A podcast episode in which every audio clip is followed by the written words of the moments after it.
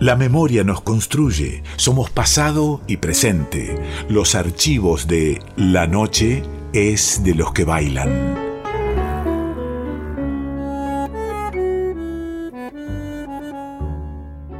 Una vez más, el calendario nos da la excusa para recordar a un gran artista, un artista que no es necesario recordarlo porque está presente.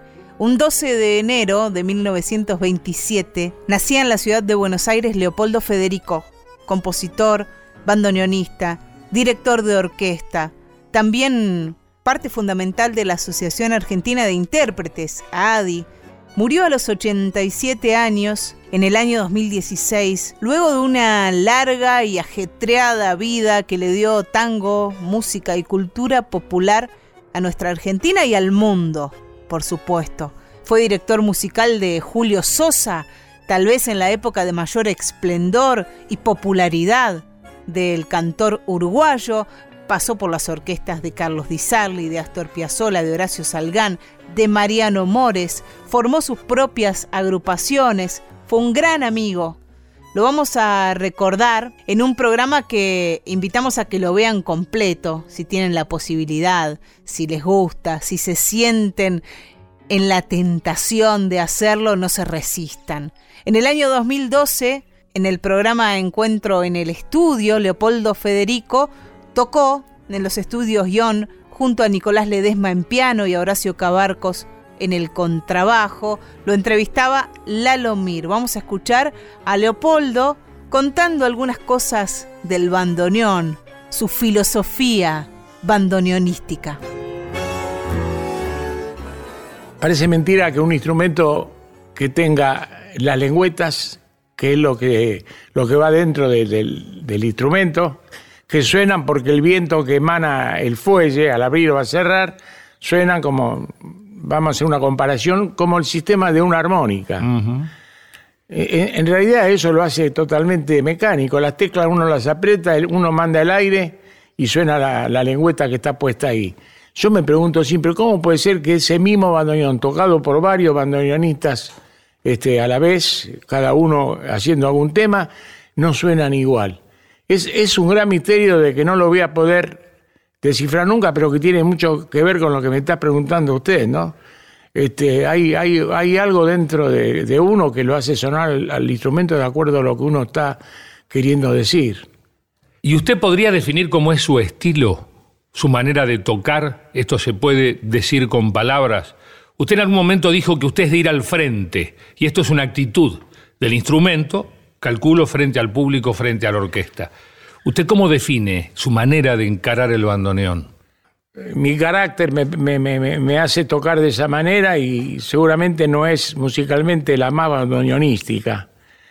Este, pero yo me dejo llevar por lo que siento y sin dejar de reconocer los grandes bandoneonistas que tocan no de la manera brusca mía por momento, porque también trato de, en algunos momentos cuando no es así la cosa, de ser lo más dulce posible y de olvidarme de, la, de, ese atropello que siento cuando la cosa es para llevarme toda la orquesta conmigo. Lo siento así.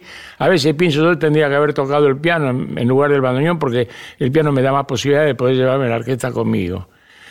Pero si se trata de identificar o de decir por qué uno... Eh, yo, por ejemplo, empecé a estudiar el bandoneón a instancia de un tío mío que fue el, que me metió el, instrumento y, el tango en, mi alma, sin ser músico él, ¿no? Y empecé a los 12 años a estudiar el bandoneón, él era hincha de, un grande del tango que se llamó Pedro Mafia. Y me hablaba todo el día de él y de su manera de tocar. Que dice, no, no toca y casi no se le nota cuando abre o cuando cierra el bandoneón. Es una joya, una, todo fenómeno. Y resulta que yo me identifico con el otro que tocaba con mafia, que es Pedro Laures, ¿no? Otro grande del tango. Pero yo me identifico en, la manera, este, no, es que trate de imitarlo, pero me, lo siento así, me dejo llevar. Aunque me duele el alma, yo cuando estoy tocando realmente trato de hacer las cosas porque tengo una, una sensación de, de vergüenza eh, musical y profesional de que aunque esté físicamente no bien, trato de superar todo en ese momento para, para no defraudarme a mí mismo.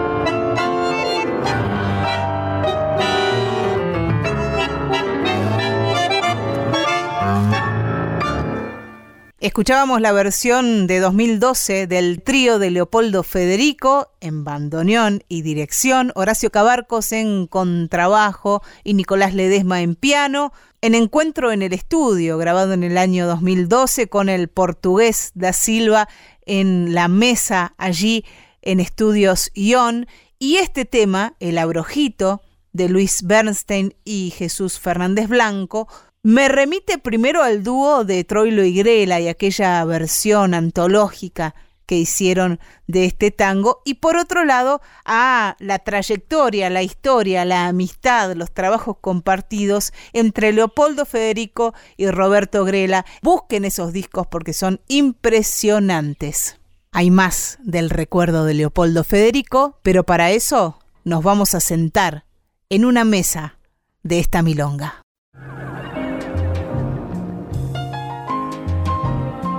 Entre tanda y tanda nos sentamos a conversar. Las voces de quienes crean ganan el aire en La noche es de los que bailan.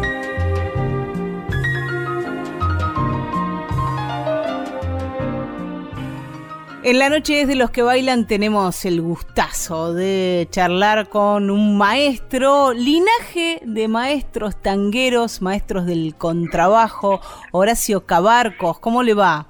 ¿Cómo estás? Bien, encantado de poder dialogar y estamos todavía con un poquito de libertad, un poquito más de libertad, ya saliendo un poco, pero bueno, desde casa, ¿no es cierto? Hijo de Fernando Cabarcos, gloria del tango argentino, ¿y no se te dio por escaparte de ese mandato familiar, decir, no, yo voy a tocar el piano, por ejemplo? Mm, no, yo quería ser músico y podía haber tocado cualquier instrumento, en mi casa había algunos instrumentos, no, sé, tomé el contrabajo y empecé a jugar con el contrabajo. A mí me había hecho mi padre un, contrabajo con una lata cuando tenía cinco años y ahí empecé, digamos, a, a estar con el instrumento, ¿no? Y este, por supuesto que los instrumentos verdaderos me quedaban grandes. Así que este, tuve que crecer un poquito para... De todas maneras me quedan grandes ahora también. No, no soy muy alto. Así que bueno, sí seguí la tradición. Soy el set contrabajista de la, de la familia. Y lo que heredaste también de tu padre fue la amistad con Leopoldo Federico. Sí, una amistad este, heredada. E, él eh, fue compañero de mi padre en el año 45. Leopoldo tenía 17 años y ahora está cumpliendo 93 cumpliría. En la orquesta de Juan Carlos Cobian, ahí se conocieron y bueno, luego trabajaron desde el año 69 o 70 hasta el fallecimiento de mi padre. Al poco tiempo yo lo, reemplacé, ¿no? O sea que tomé su, su puesto en el trío y en la orquesta. Y sí, heredé la amistad, ya era una amistad de familia porque no frecuentábamos las familias. Desde, no te digo de muy chico yo, pero sí de, de jovencito se me abre una ventana, además de esta en la que estábamos entrando, hablando de Leopoldo Cobian. Nombraste a Juan Carlos Cobian, la orquesta de Cobian, un personaje algo misterioso. Cadícamo trató de, desentrañar ese misterio con el libro el, el desconocido Juan Carlos Cobian, pero no sé si no intensificó el misterio. ¿Qué sabes vos del relato de Leopoldo y de tu viejo de Cobian? Era un personaje muy especial, ¿no? Sobre todo de muy buen humor con ellos, que eran chicos, eran jóvenes, tanto mi padre como estaba también en esa orquesta Leopoldo de primer bandoneón con 17 años. El pianista era Osvaldo Mansi y estaba también Vicente Pane, otro bandoneón, tío de, de Julio Pane no recuerdo ningún otro, pero sé que eh, eran todos muy jóvenes y este director ya con una trayectoria y viniendo de Europa y, este, y, de Estados Unidos, ¿no? el mundo y de Estados Unidos donde había vivido, él vivió en Francia, en Estados Unidos. Sí, un, personajón, Cobian, pensaba con esos músicos tan jóvenes, cuánto habrán aprendido ellos, tanto Leopoldo como tu viejo, como Mansi, como Pani. Y sí, eran sus inicios, eran sus inicios y este hombre con frac, porque acostumbraba a usar frac, ellos todos de smoking, no tengo idea si hacían bailes o trabajaban en lugares selectos o trabajaban en algún lugar. Me refiero a, cuando te digo selecto, como trabajaba este, la orquesta de Fresedo, que trabajaban en hoteles, en fiestas, ¿no? en hoteles eh, como el Alvear o, o, el Hotel Plaza, pero no sé si ellos hacían bailes o, trabajaban en radio, eso sí, lo que sí duró muy poco tiempo porque enseguida eh, todos ellos pasaron a otras orquestas y la orquesta de Cobian no duró mucho, no, eh, eh, no creo que haya fotografía de esas orquestas, no, no he visto fotos de, de, por lo menos no tengo la de esa formación, ¿no? La que integraba Leopoldo y mi padre, pero tampoco he visto fotos de la orquesta de Cobian. No, no, no sé si era una orquesta temporaria o, o cómo, es, porque él era muy andariego, ¿no? Bueno, saciada mi curiosidad y pido perdón por haberme ido por otro camino, volvemos a Leopoldo Federico. 12 de enero de 1927 nacía Leopoldo, este gran músico, este personaje de la cultura popular cuya amistad decíamos heredaste de tu papá. ¿Y cómo fue hacerte amigo por vos mismo de Leopoldo, una vez que tu papá ya no estuvo y vos pasaste a ocupar su lugar en las agrupaciones? Yo no pasé eh, directamente a ocupar el lugar de mi padre porque eh, durante la internación de mi padre, que cuando mi padre se descompuso, estuvo 10 días internado, y, falleció. Durante esos 10 días Rafael del Baño, un gran contrabajista, contrabajista de muchas orquestas y de, la última orquesta de Aníbal Troilo, él reemplazó a mi padre, gran amigo de él y mío, ¿no? También. Este, yo en ese momento estaba trabajando con la orquesta de Horacio Salgán y en el mismo, en el mismo local, en el viejo almacén y estaba Leopoldo Federico con el trío, con mi padre, y, este, y yo estaba con Horacio Salgán. Fallece mi padre. Cuando Leopoldo me ofrece a mí eh, ocupar el cargo de, mi padre en el trío en ese momento, yo estaba en el Teatro Colón, estaba con Salgán, y, este, y le dije, no, y Rafael aparte, yo creo que no fui por un mes, y Rafael ya estaba ensayado y ocupando el lugar, le dije, que se quede Rafael, al año justo, yo tengo mucha memoria así, ¿viste? Mi, padre falleció un 9 de abril, el, el 3 de abril del 78 debuta Rafael, y el 3 de abril del 79 debuto yo cuando Rafael se va con la orquesta de, Varela, que daba el, cargo de, contrabajo, y bueno, fui a salvar por unos días el, tema de que no tenía contrabajo porque Rafael se iba de gira, así que fui yo unos días y, me quedé 35 años. ¿Y cómo fue hacerte amigo por las tuyas de Leopoldo? Mira, Leopoldo era como si fuera a lo mejor un, un hermano menor, porque era como que yo era el hermano mayor de él. Él era como un, como un chico. Compartimos tantas cosas. Imagínate, trabajamos en San Telmo y casi 18 años interrumpidos. Aparte de las giras que hemos hecho a Japón, seis giras a Japón, este, hemos ido a Rusia, a Finlandia, bueno, de los países limítrofes, Chile, Brasil. Brasil, me imagino. Brasil, sí, Colombia. Bueno, sobre todo las noches que hemos pasado, porque trabajábamos hasta altas horas de la, de la madrugada. Antes se trabajaba hasta las 3 de la mañana. Así que teníamos intervalos de 3 horas donde íbamos a jugar al pool o íbamos a, tomar café. Y Leopoldo fue el director de la orquesta arriba del escenario. Debajo del escenario era uno más de nosotros, ¿no? Eh, o sea, arriba del escenario era Leopoldo Federico, debajo del escenario era el gordo. Y pensándolo arriba del escenario, yo llegué a verlo el último tiempo, que él tenía dificultades físicas. Y una vez que él se sentaba y se ponía el bandoneón sobre las rodillas, tenía esa energía tan arrolladora, me imagino lo que sería tocar con él. Y tocar con él no podías, no, podías hacer otra cosa que tocar como él. Fíjate que yo lo digo siempre, nosotros, él subía con dificultades. Sí. Una vez yo le dije al doctor Favaloro, le dije, doctor, ¿qué, porque estaba viendo el espectáculo y era el, sobrino del, de René Favaloro, ¿no?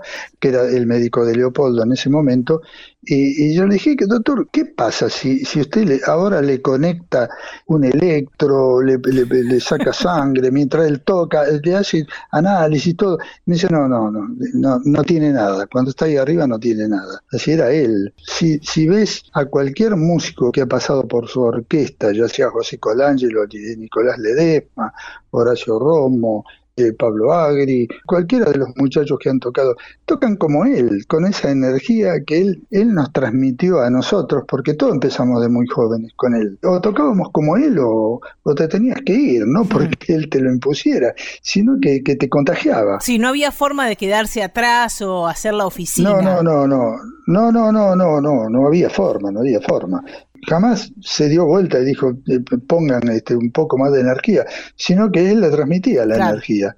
Y nosotros eh, salimos así, tocando como él. Y otra de las cosas que no dejo de decir es que todos nosotros fuimos muy felices integrando la orquesta Leopoldo Federico, arriba y debajo del escenario. Qué lindo que cuando cualquiera de nosotros no esté más, alguien diga eso, ¿no? Que ha sido feliz trabajando, en este caso, en algo artístico, que es un trabajo que no se puede hacer sin esa pasión y sin esa felicidad, que alguien diga de vos que fue feliz trabajando con vos. Claro, pero vos fíjate que la prueba está en los años. Carlitos Gari, el cantante, estuvo desde que falleció Julio Sosa, o sea que desde el año 64.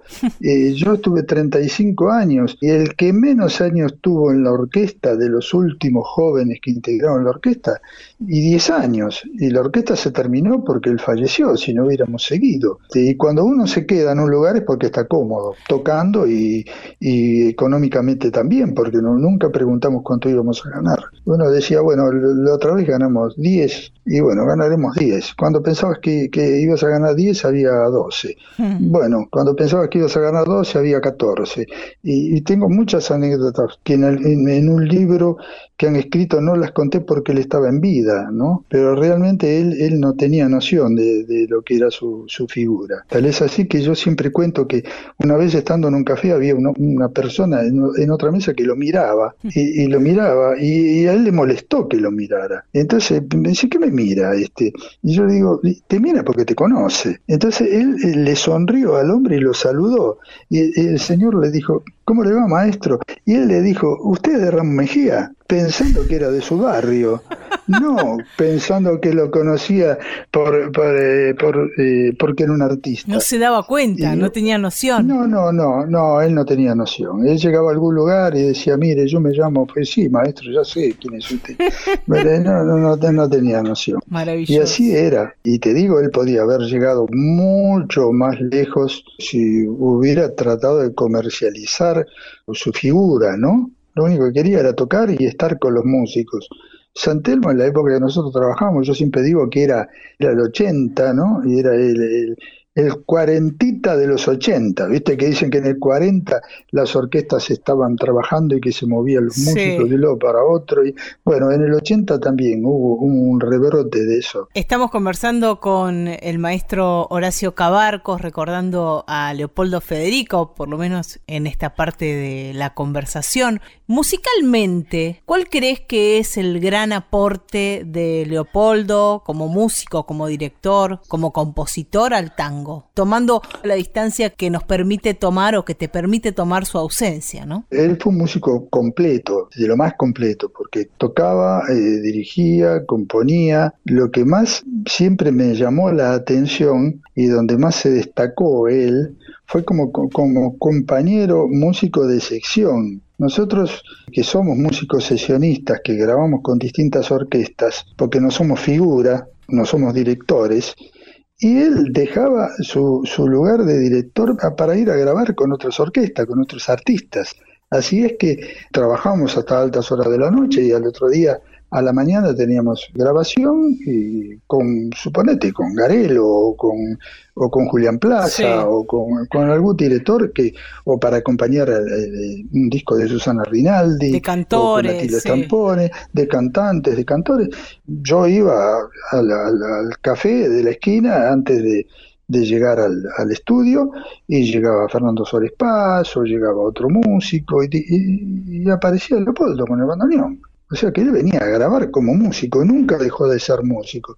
Pocos directores fueron músicos sesionistas. Uno fue Enrique, Enrique Mario Franchini, que también llegaba con su violín y se sentaba en el último atril. Porque una vez que un, que un músico llegaba a director, ya estaba, se dedicaba a eso. Claro, eh, un José Basso no, no iba a tocar con otra orquesta, o un, sí Colangelo. José Colangelo, músico, músico de sesión también, ya ha venido a tocar y, ha tocado con todos los, los directores, ¿no?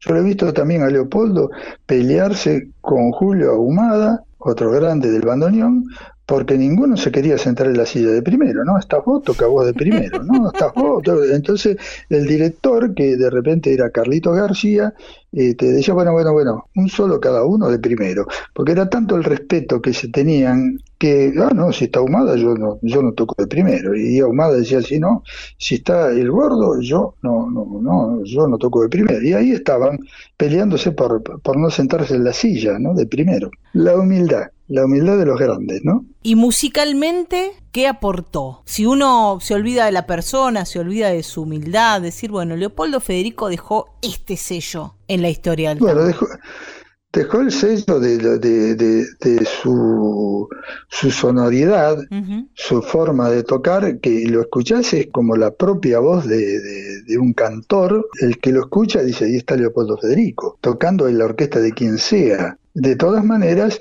cuando él afrontaba una responsabilidad en una tril de, una grabación, yo lo he visto resolver eh, a primera vista, te digo, ¿no? Lo resuelve y lo interpreta de tal manera como a lo mejor otro músico lo tiene que estudiar meses para poder ejecutar un solo en esa forma, ¿no?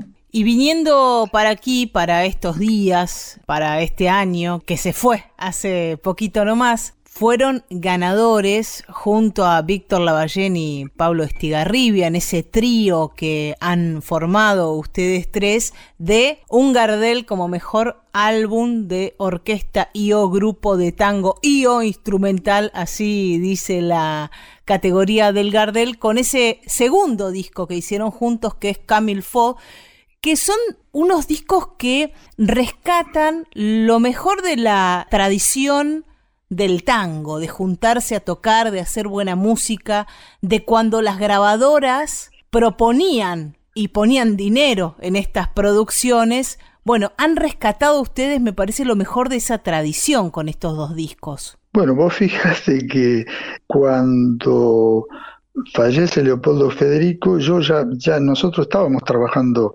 estábamos eh, ensayando con el trío, Que, fue toda una casualidad porque con Víctor Lavallé nos conocemos de, muchísimos años, hemos tocado en, algún escenario, en alguna orquesta, o con Mores, o con el Café de los Maestros, o con, con distintos grupos así, pero ocasionalmente, pero tener un proyecto juntos jamás. Es más, yo creo que ni había tomado un café con Víctor, a pesar de que éramos compañeros, nos saludábamos, hola, ¿cómo te va? Compartíamos un camarín, pero de tener un proyecto juntos, no, ni lo pensó él ni lo pensé yo. Todo fue una iniciativa de Pablo. Mm, bueno, él nos convocó. Qué cara rota este Pablo, ¿eh? Vos sabés que él, trabajaba, él trabajaba con Víctor y, yo había trabajado con él, yo lo había tenido a él en un curso, él era alumno de Nicolás Ledesma en un curso, y Nicolás Ledesma venía a ayudarme a mí en el curso del conservatorio donde, donde yo eh, tenía la cátedra de tango. Mí me gustó cómo tocaba este chico y le dije, déjame a este chico que, que me gusta cómo toca y me ayudó Pablo un día que no, Nicolás no podía. Después trabajé con él en, ya él era más grande, habían pasado unos años y trabajé en un encuentro internacional de contrabajistas en eh, San Juan, donde él era pianista acompañante. Y él, a raíz de, esa amistad que surgió en esa estadía en San Juan, él se atrevió a, decirme, ¿me ayudas con un festival que tenemos que tocar con, un, maestro mayor y un, un, joven, ¿no? Pero nos hace falta una base que sería el contrabajo.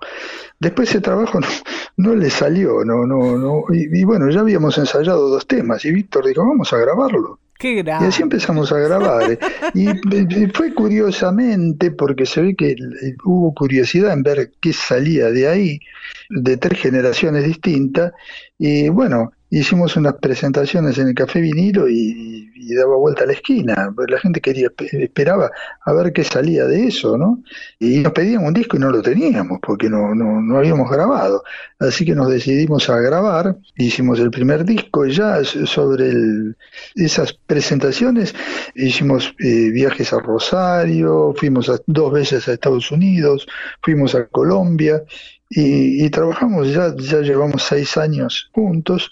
Y bueno, lo del Gardel con el segundo disco no lo esperábamos, porque el segundo disco fue un disco online. Pablo vivía en Estados Unidos, estaba radicado allá, y nosotros estábamos acá y dijimos, podíamos, se me ocurrió algo, entonces me mandaba algo, yo lo miraba, decía, no, esto me viene mal, lo, lo, lo acomodaba para mi instrumento, no para las tesituras que yo podía usar. Bueno, escribiste un solo de contrabajo. Y yo escribía un solo para Comilfo. Precisamente él me decía, bueno, esto lo voy a usar al principio. Mira, esta idea tuya la, uso al principio y Víctor me mandó tal cosa. Y bueno, y cuando él llegó acá, eh, entramos al estudio y, grabamos en dos días, con dos ensayos. El otro disco fue más elaborado en cuanto a que veníamos trabajando, veníamos y lo que menos esperábamos era ganar el Gardel. o sea que para este, esta época de pandemia fue un incentivo. También fuimos nominados al Grammy Latino, ¿no? O sea que nos incentivó para, para seguir. Así que ya la semana pasada hicimos una presentación al aire libre en el, en el auditorio de Belgrano, en el jardín del auditorio de Belgrano, con una audiencia de 100 personas, porque era, la capacidad era para 80 pero había gente parada, así que este, también la gente tiene ganas de escuchar música, ¿no? Ya les decimos a la audiencia que busquen los discos del trío La Ballena Estigarribia Cabarcos que están en todas las plataformas. Además te vamos a pedir, Horacio, que nos recomiendes un tema de ese trío y un tema, el que se te ocurra para que escuchemos por Leopoldo Federico para cerrar esta nota con estos dos temas que nos han llevado a la conversación. Vamos a elegir el del trío, vamos a elegir el tema de, el tema que da el nombre al CD, que es Comilfo. Perfecto. Este, ¿Te, parece, no? Vamos con y de Leopoldo Federico, de Leopoldo Federico podemos elegir el retrato de Julio Ahumada, ya que lo nombré y precisamente hoy lo escuché, venía en el auto y lo escuché en una grabación en vivo de un disco en vivo en Japón, que podía ser ese tema si es que lo tienen ustedes. Vamos a pasar esa entonces. Ahí estás tocando vos. Siempre estoy tocando yo. Siempre estoy tocando yo. De los discos desde el año 79 para acá, siempre estoy tocando yo. Y si no me enojo. Está muy bien. Horacio, eh, ¿en qué andas? Además de, con ganas de tocar con el trío, ¿y en qué andas? Ahora no ando mucho, pero sí estoy haciendo algunas, eh, algunas grabaciones, no eh, con algunos amigos que me convocan y voy y las hago siempre y cuando no sea muy, no, no haya que estar mucho tiempo dentro del estudio, pero me animé a salir y a hacerla, tratando de, de mantenerme durante todo este tiempo de, cuarentena. Lo que me salvó fue el instrumento, porque me dediqué a, estudiar el instrumento como cuando tenía 18 años, cosa que no lo hacía porque no, lo no me lo permitía el trabajo y bueno, me di cuenta que es mi compañero de toda la vida, ¿no? Y me acompañó durante la pandemia, me, me salvó, me salvó con trabajo, me salvó la música y me salvó estar acompañado por mi instrumento. Y ya falta menos, ya falta menos para volver a la música en vivo, para volver a, las grabaciones maratónicas y a las giras. Así que, Horacio, le agradecemos al instrumento que te haya mantenido activo y estudiando en estos meses y nos reencontraremos con la música en vivo. Ojalá sea pronto, esperemos que esto pase y que, bueno, que tengamos un año un año con libertad, un, 2021 con, con, libertad para poder hacer lo que nos gusta y como vos decís, para, para encontrarnos, para a lo mejor eh, tomar un café con los amigos o alguna cena que estamos extrañando. Con el trío era, era una costumbre cenar una vez por semana. Lo mismo con mis compañeros del Teatro Colón, que tantos años, que también estuve 42 años ahí, y me junto con mis compañeros, tener un poco de libertad para, para disfrutar de, los amigos y, y, de la música. Ojalá sea pronto. Muchísimas gracias por haberse tomado este tiempo para charlar aquí con Radio Nacional Folclórica, con La Noche es de los que bailan. Bueno, yo les agradezco a ustedes por haberme convocado para esta entrevista, sobre todo para hablar de, del que fue mi, mi, maestro y amigo. Y bueno, y saludo a la audiencia. Será hasta, hasta prontito. Un gran abrazo y nos quedamos escuchando a la orquesta de Leopoldo Federico y al trío. Bueno, muchas gracias. Un abrazo. Feliz año, feliz año. Igualmente.